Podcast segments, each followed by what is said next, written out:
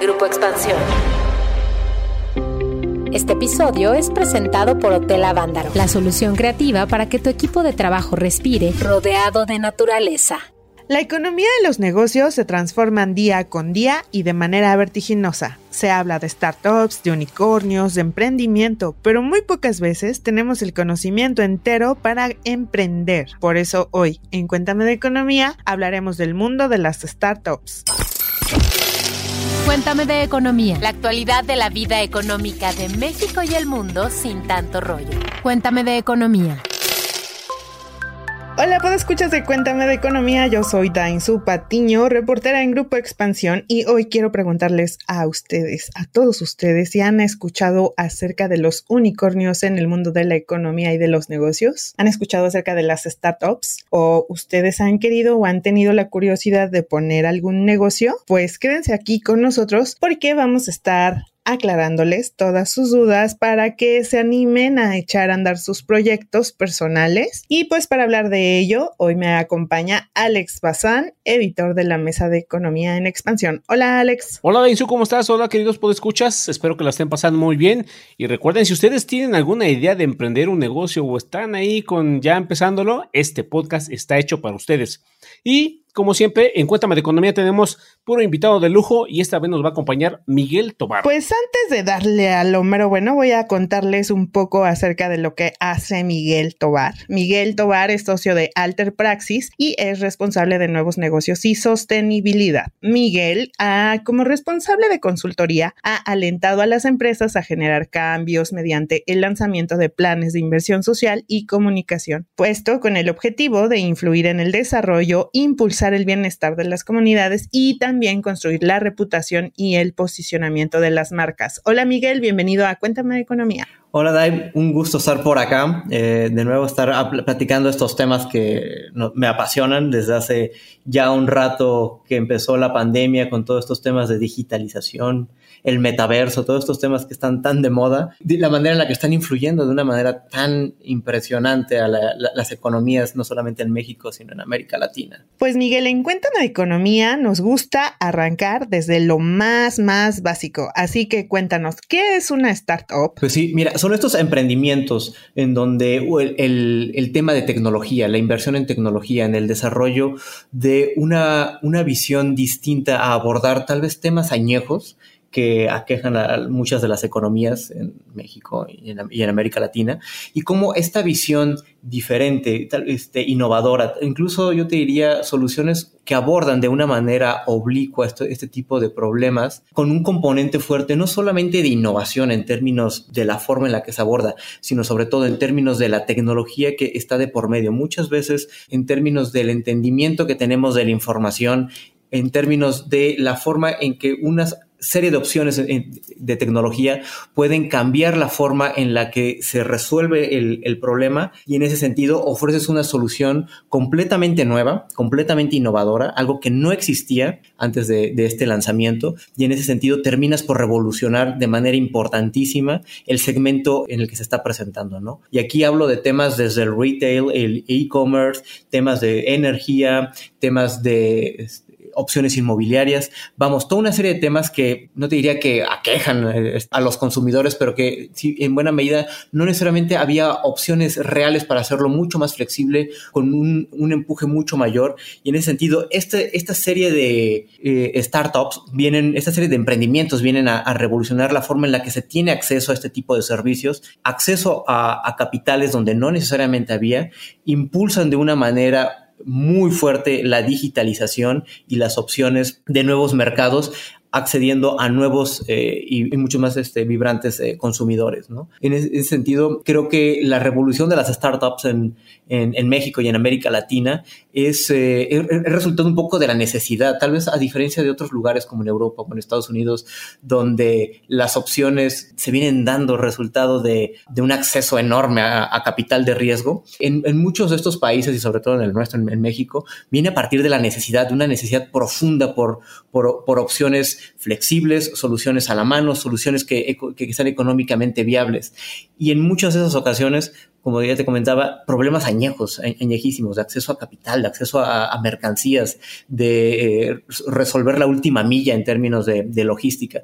Toda esta serie de temas que, con los que tenemos viviendo años este tipo de emprendimientos vienen a darle la vuelta y en ese sentido se vuelven particularmente exitosos. Así es, Miguel, como lo contabas, pues nuestra vida tuvo grandes cambios y pues quisiera preguntarte en este contexto, ¿hacia dónde van las startups? ¿Podrías contarnos un poco de las diferencias que tienen con una empresa promedio y qué fue lo que hicieron diferente estas empresas durante la pandemia? Ah, yo creo que la suma de, dos componentes enormes. Eh, ah, por un lado, una, una solución innovadora con un, este, con un ancla importante en el tema de tecnología.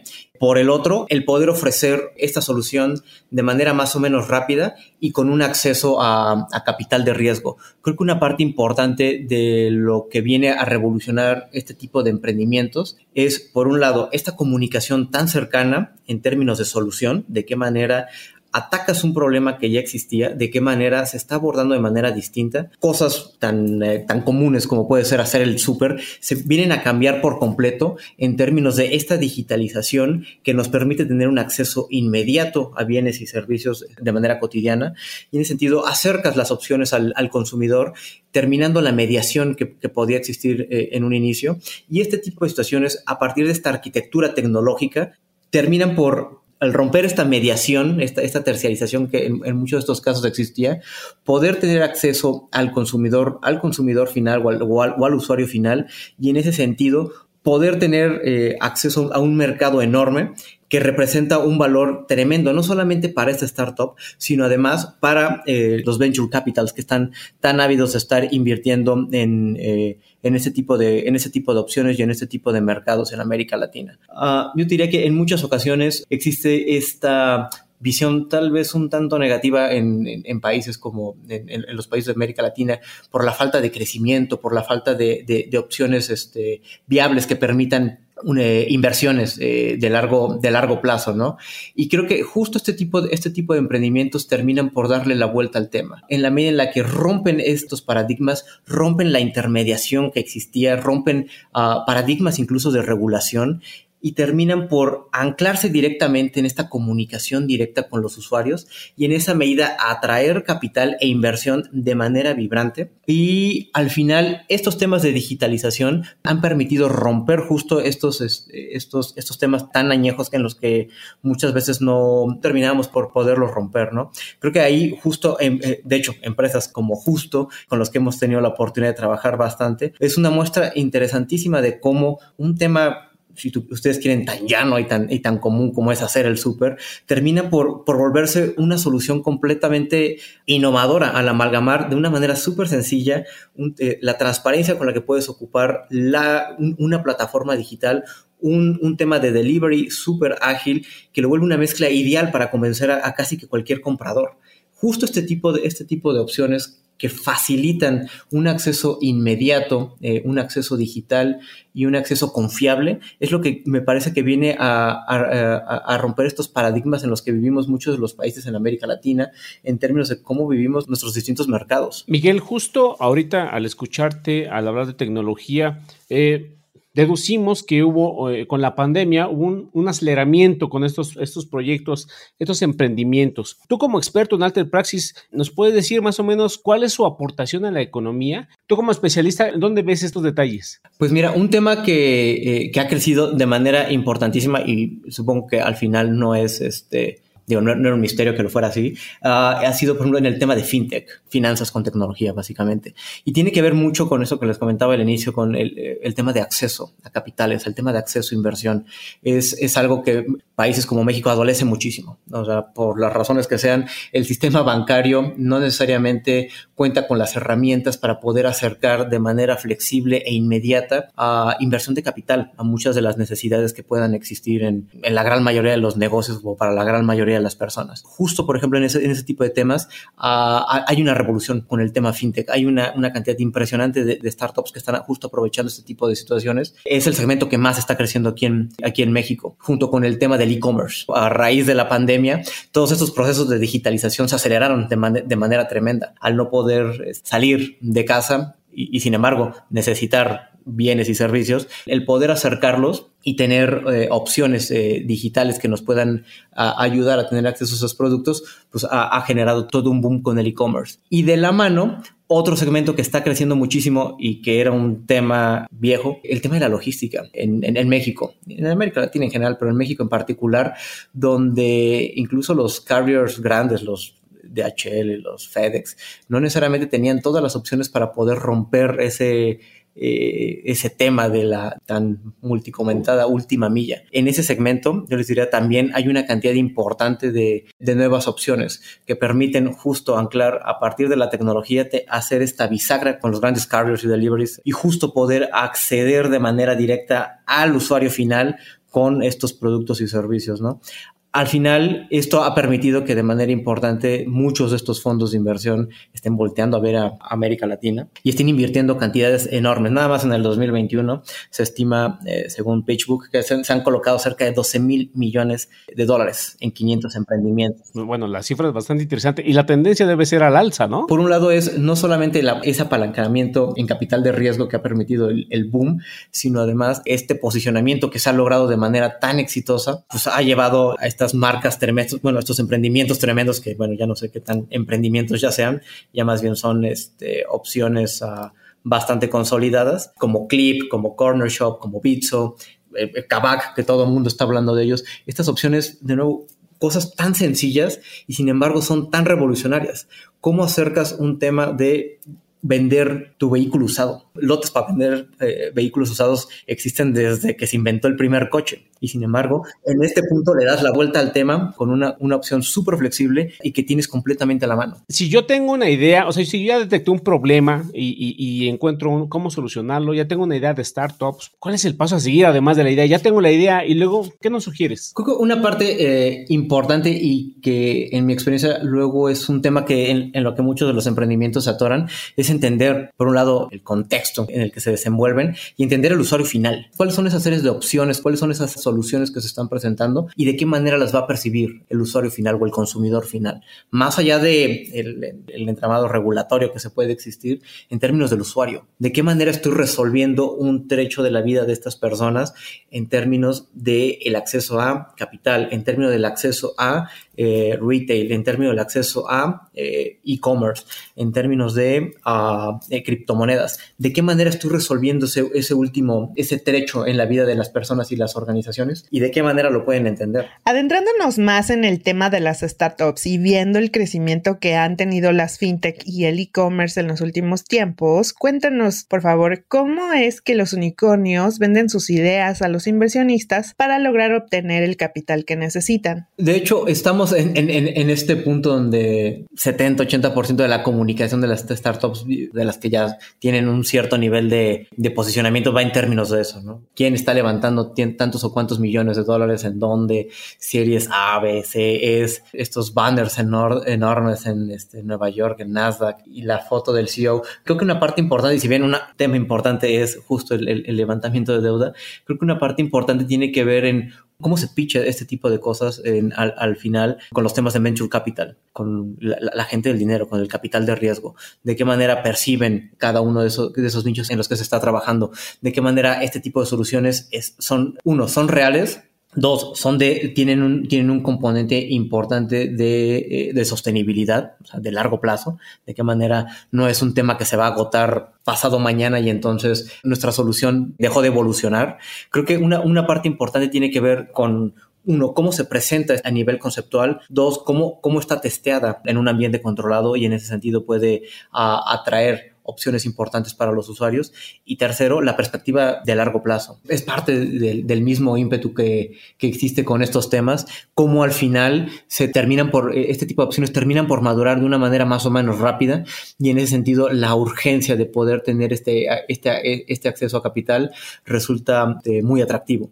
Uh, creo que una parte importante tiene que ver con uh, justo prever tal vez los siguientes dos pasos en términos del desarrollo y la evolución de tu solución como emprendimiento antes de eh, abalanzarse sobre condiciones, como siempre, un tanto inciertas en una conversación con los señores o los señores del, capital de riesgo, ¿no? Creo que una parte importante que tienen que, tienen que ir entendiendo eh, los emprendimientos tiene que ver mucho con, ese, con estos temas. Obviamente es una palanca importante, obviamente te, te lleva una, te puede llevar a una siguiente fase, pero si la, la solución como tal y las opciones que está desarrollando la, startup no necesariamente están lo suficientemente maduras, es muy fácil que se terminen por perder en el dinero. Miguel, comentabas hace rato que las soluciones más sencillas son las más adecuadas y era lo que pues finalmente terminaba resultando ser un éxito. Ahora dinos, ¿cuál es la diferencia entre una startup y un unicornio? Porque de repente lo veo mezclado en esta conversación y puedo llegar a confundir un concepto de otro. ¿Nos puedes aclarar esta duda, por favor? Un, unicornio supongo que es el, eh, son como estas distintas fases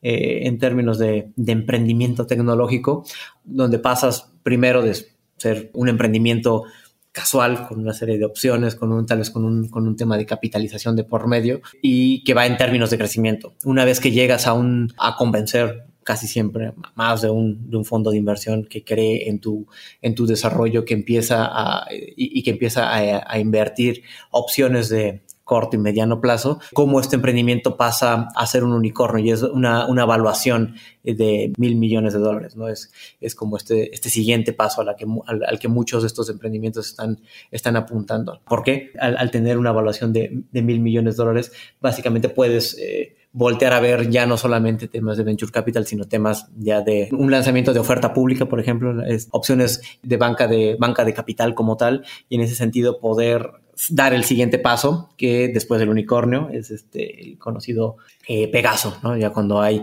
opciones serie E, donde ya hay un, este, una, una apertura completa en, el mercado y, un, y una presentación ya formal como un, este, ya, supongo que en ese, en ese punto ya dejas de ser tal cual un emprendimiento y eres un corporativo maduro, ¿no?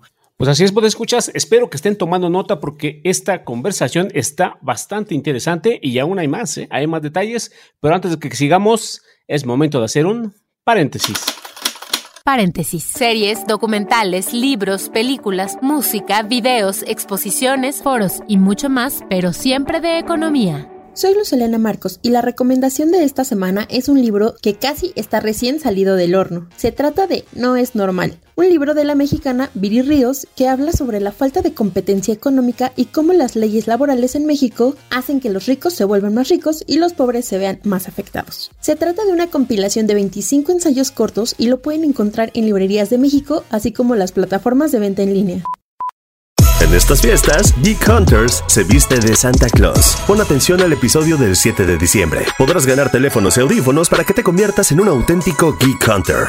Geek Hunters, a la casa de los mejores regalos en esta Navidad.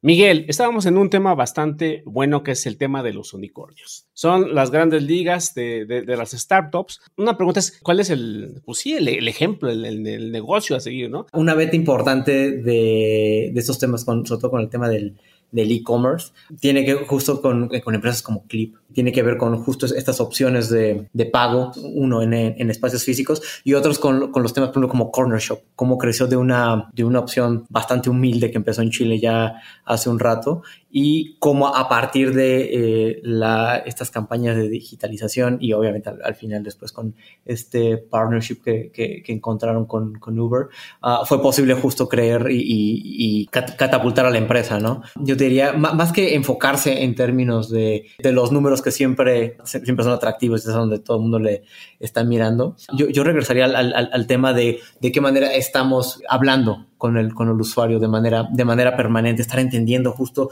cuáles son todas estas necesidades que se van, que se van presentando, de qué manera estamos presentando eh, opciones reales, de qué manera estamos con esta escucha permanente en términos de cómo se desenvuelve este nicho en el que estamos trabajando. Y de nuevo, estas, estas eh, opciones revolucionarias en términos de, ah, de eh, problemas, este, problemas de, problemas añejos. Y creo que en ese sentido es, es, algo como más o menos recurrente que he visto en este tipo de conversaciones cuando las startups ya están en este punto de maduración y en conversaciones con los fondos este, de capital de riesgo. Está acelerándose de manera importantísima el segmento, cómo eh, el capital se está, se está colocando en, en, este tipo de opciones y cómo, eh, pese a todos los temas de la pandemia, pese a la inflación que ahorita está este, fuera, o desde hace unos meses está fuera de lugar, no solamente en Estados Unidos, sino aquí en México, pese a todas esas restricciones que, están de por medio, justo los emprendimientos siguen caminando de manera acelerada, siguen atacando sus nichos de mercado, siguen atrayendo eh, capital. Eh, para seguir creciendo. Y en ese sentido, uh, creo que es importante los consumidores, las sociedades, incluso el gobierno, volteen a ver este tipo de opciones como una beta importante de crecimiento de los países. ¿no? Obviamente muchas de estas cosas caminan de manera acelerada y están corriendo y, o corren este, de manera tremenda. Sin embargo, ahí están, generando este, opciones este, tremendas de inversión y de, y de, crecimiento. ¿De qué manera podemos este, seguir apoyándoles de qué manera se puede seguir colocando capital, de qué manera seguimos incentivando que justo se generen este tipo de, este tipo de emprendimientos. Que todas las personas que estén escuchando este tipo de cosas, de cómo, cómo se generan este tipo de cosas, que, sepan que hay opciones para apoyarse, que existen expertos que, los podemos este, apoyar a lo largo de, toda la, de, todo el desarrollo. Y justo eh, en términos de, oye, de qué manera entiendo a mi, a mi usuario, de qué manera entiendo este, los temas de inversiones el contexto regulatorio que va y viene, temas este, de economía, cómo toda esta serie de elementos confluyen de manera constante y están eh, motivando este, opciones reales de, desarrollo y de, desenvolvimiento de las, de las startups. Miguel, hace un momento mencionabas que las startups están creciendo con mucha fuerza. En este sentido, quería preguntarte, ¿hacia dónde crees que va la economía y hacia dónde se dirige el mundo de los negocios con las startups? Pues una, una, cosa importante que ya viene cambiando el tema, pero que va a tomar un, un cariz eh, interesante es uh, todos los temas de inteligencia artificial y el blockchain. Creo que ese tipo de cosas están revolucionando ya este, la forma en la que entendemos la economía, el tema de la criptomoneda. Creo que es una, es una muestra interesante del tema. Vamos, sigue, sigue cuajándose, sigue, sigue siendo este, bastante compleja de poder atacar, sobre todo para países como el nuestro, donde no necesariamente la volatilidad juega a nuestro, a nuestro favor, pero vamos, es, es una realidad y eh, más temprano que tarde vamos a tener que entrar eh, a entrarle de manera decidida a este tipo de cosas. Otro tiene que ver con eh, de los últimos este, comentarios que, surgieron en, las, en, las, semanas de, ah, por parte de Facebook de volverse este metaverso. Es algo que ya se ha estado viendo con el tema de, este, de, de qué manera confluyen definitivamente interesante, todavía, todavía bastante bastante inexplorado el tema de estas realidades virtuales o realidades aumentadas en las que puedan confluir de manera interesante la vida cotidiana, los negocios, el arte y en ese sentido pues también la economía. Existen en el mundo digital, no, no existen en el mundo, en la, realidad física, pero vamos, son este, opciones de inversión, opciones creativas, opciones este, en las que las personas confluyen con un interés muy particular y toda esta serie de opciones eh, en, términos de, estas realidades aumentadas y estas realidades virtuales con una fuerte base en términos del blockchain y, del este, esta confluencia en el metaverso, creo que va a ser muy interesante en ver cómo termina por caminar de manera uh, agigantada y hasta los próximos, yo te diría, tres, cinco años, vamos a estar viendo cosas eh, muchas de las cosas que vamos a ver dentro de los próximos tres o cinco años hoy no existen. Y sin embargo, van a, van a terminar por cambiar la forma en la que entendemos cómo se hacen los negocios, cómo se entregan los servicios, tipo de productos con los que, con los que vivimos. Uh, y al mismo tiempo esta, esta, esta convergencia en términos de el inevitable mundo físico en el que, que vivimos. Creo que va a ser... Uh, de nuevo, revolucionario. El próximo, el próximo unicornio no se ha inventado y sin embargo va a estar ahí en, tres años este, uh, caminando y generando una cantidad importante de soluciones. Creo que eso es de fascinación, este, eh, verlo, entenderlo, comprenderlo y sobre eso ver cómo va a, cómo se va a revolucionar la, la, economía de, uh, de países como México. Pero un poco viendo hacia México, ¿qué crees que barrera exista o qué crees que barrera hay que quitar para que en verdad la economía se beneficie de toda esta, esta evolución que está desarrollándose y, como menciona, ¿no? que en cinco años habrá nuevo negocio, nuevas formas de, pues, hacer negocios, empresas. Un tema importantísimo y, creo que va de la mano con lo que les comentaba hace rato con el tema fintech, es romper el tema de la, falta de, acceso a, a, capital. Y por eso no es, no es este no es novedad que justo el, el, segmento fintech, el segmento fintech esté creciendo de manera acelerada y ya con opciones ah, ya ni siquiera tan etéreas o tan generales, sino con, un, eh, con una vocación de, de nicho en términos de el segmento que cada una de estas opciones estén dando para, este, para tramos importantes de la economía. oye, yo me, me, enfoco en términos de crecimiento y de inversión solamente para el e-commerce, como es el caso de Fairplay. Oye, yo me enfoco solamente en, en términos de inversión pero para un tema de retail o para un tema de, este, de o para un tema de ah, última milla. Creo que una, una, una parte importante eh, viene a cambiar justo cómo entendemos a este, tipo de, este tipo de cosas de inversión y, y, son al final soluciones muy específicas en términos del, este, del el nicho en el que se están creando estas, estas opciones. Y así es como a poco, poco a poco se van moviendo los capitales en, por manos y por la creatividad de personas cada vez más jóvenes, ¿no? También es lo que yo veo, por ejemplo, en este tipo de, empresas, en este tipo de emprendimientos. Sí, y, y, algo, algo súper interesante es, uh, si bien en efecto en muchas de, estos, de estas ocasiones son este, personas particularmente jóvenes los que están eh, emprendiendo y están generando esas opciones, la gran mayoría, y seguramente la gran mayoría de las personas que nos escuchan y que tienen, este, están empezando con un con una startup o están, o están pensando en hacerlo,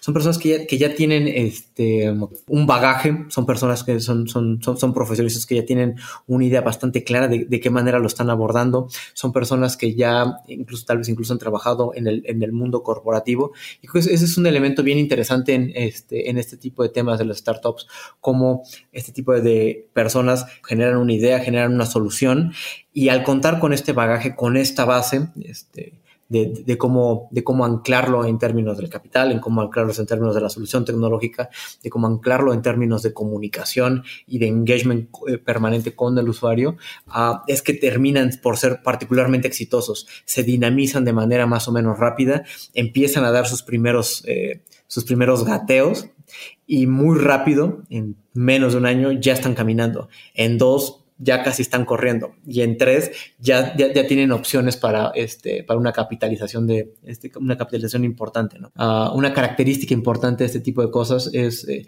justo entender que hay toda esta serie de pasos, que hay un tema importante en términos de cómo este, nace este, este, primer emprendimiento, cómo tiene que anclarse de manera importante en estas opciones de, capitalización, cómo se presentan de manera más o menos rápida en el mercado y en el segmento en el que, en el que se están o se quieren desenvolver y están generando un engagement permanente y constante en términos de comunicación con el usuario, con los medios de comunicación, con, este, con los reguladores en términos de, oye, ya estoy aquí y estoy cambiando la, la, forma en la que se hace negocio. Oye, Miguel, y bueno, a ver, entonces, este, para todos aquellos que anden entusiasmados, hablamos totalmente como de esto profesional, pero algún consejo quizá que pueda estar enfocado hacia las habilidades, hacia la disciplina de todas estas personas que quieran empezar por ahí o que estén ya incluso en el mundo de las startups. O sea, por ejemplo,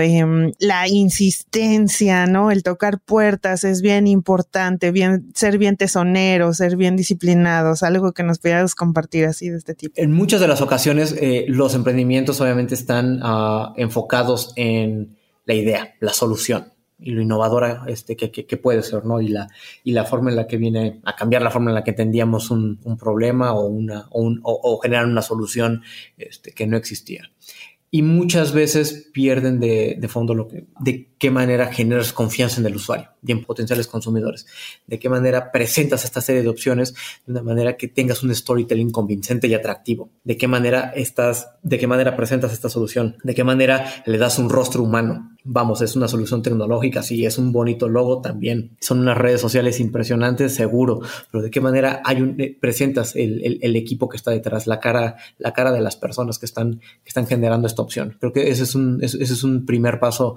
importantísimo en términos de, de la generación de, la confianza. El segundo, yo diría, tener esta escucha permanente de este universo fragmentado, muchas veces contradictorio, en las que, pero la que, en la que es importante entender, oye, de qué manera están jugando otras startups que tal vez están en mi, en mi mismo nicho. Tal vez no son mi, tal vez no son mi competencia, o tal vez sí, pero de qué manera estoy entendiendo cómo estoy generando este pequeño este, entramado este, de, de, opciones, de qué manera el gobierno y la regulación juegan a mi favor o no juegan, uh, y tener en ese sentido un, un, análisis permanente del contexto en el que se está desenvolviendo el mercado.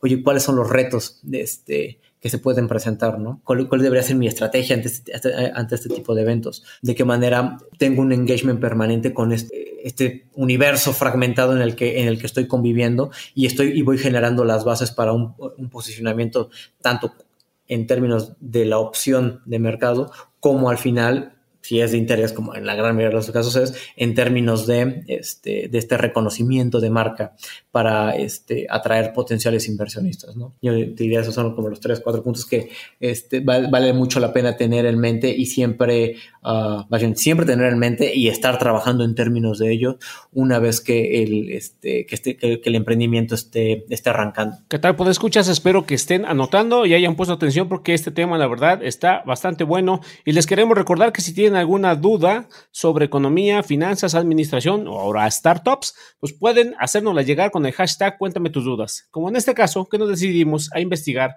la siguiente, el siguiente cuestionamiento. Cuéntame tus dudas. Tú preguntas, nosotros te contestamos. En el Cuéntame tus dudas de esta semana, Spike Spiegel nos pregunta cómo se combate la inflación desde Banjico. Recordemos que el objetivo del Banco de México es mantener la inflación en un 3% con un margen de un punto porcentual al alza o a la baja. Banjico ajusta diariamente la oferta del dinero y adicionalmente conduce su política monetaria estableciendo un objetivo para la tasa de referencia, que es la tasa interbancaria a un día. Actualmente esta tasa es del 5% mientras que la inflación es del 7%. Pues de regreso, muchas gracias por el cuéntame tus dudas de esta semana y pues está bien interesante el tema, como nos comentaban, nos podemos quedar aquí otras dos horitas platicando acerca de startups, de unicornios y de ahora Pegaso, que ahora ya entendí algunas otras cosas, de e-commerce, de logística, a mí que me encanta ese tema y de las fintechs que están creciendo como, están subiendo como la espuma, creciendo como la espuma. Miguel, por favor, algún otro consejo que nos quieras dar, eh, sugerencia para ir cerrando este programa. Claro, pues mira, este, eh, obviamente eh, la, la, red preferida de, del emprendimiento y las startups, LinkedIn, uh, creo que ahí, este, tanto en el page de de Alder Practice o en mi perfil personal, Miguel Tobar, me pueden encontrar sin ningún problema. Este, ya cada tanto este, me caen por ahí personas que están buscando algún consejo o asesoramiento y obviamente siempre estamos este, abiertos a poder enterarnos un poquito más de, uh, de este tipo de cosas. Este, aun cuando, vamos, no necesariamente sea, el momento para poder generar una colaboración, pero siempre estamos atentos, todo el equipo de Practice, uh, estamos atentos a poder este, escucharles, a poder entender la, la, la, dinámica que estén viendo. Ya sé, hoy, un tema, hoy tengo un tema de comunicación que no sé cómo resolver, tengo un tema de, este, de redes sociales, tengo un tema de B2B, o sea, no sé, no sé cómo seguir, avanzando y, y generar este, clientes nuevos. Tengo un tema de presentación con este con Venture Capital, oye, de qué, los, con los VCs, oye, de, de, qué forma se tiene que ordenar este tipo de comunicación, de qué manera lo presentamos. Uh, vamos, estamos más que abiertos a escucharles, a poder a, a poderlo platicar, ya sea que se pueda generar una colaboración o que no, pero nada más con el hecho de estar en el como dicen, estar en el ajo con estas cosas, a nosotros nos encanta. Que es bien difícil venderse, ¿no? Y también vender sus ideas y estar ahí totalmente convencidos que lo nuestro está bien hecho y que puede llegar a ser todo un éxito. Comentaba hace rato de que muchas veces eh, este tipo de emprendimientos se enfocan muchísimo en términos de la solución, lo cual obviamente es es importante, pero no es solamente la primer mitad del, este, del tema, la otra parte es de qué manera te explayas con el tema y puedes, este, y te presentas como, este, te presentas ahora sí en sociedad, ¿no? Con usuarios, gobierno, otras empresas, competencia, fondos de inversión. No, y quién iba a imaginar que iba a ser como tan amplio el tema. Seguramente que hagamos una segunda y hasta tercera parte de este tema. Pues agradecerte, Miguel Tobar, el que hayas estado con nosotros platicando con todos nuestros podescuchas de Cuéntame de Economía. Jimens. Recuerden, pórtense bien, sana distancia, bocas. Nos escuchamos. A la próxima. Este episodio fue presentado por Hotel Avándaro, la solución creativa para que tu equipo de trabajo respire rodeado de naturaleza. Cuéntame de economía, un podcast de Grupo Expansión.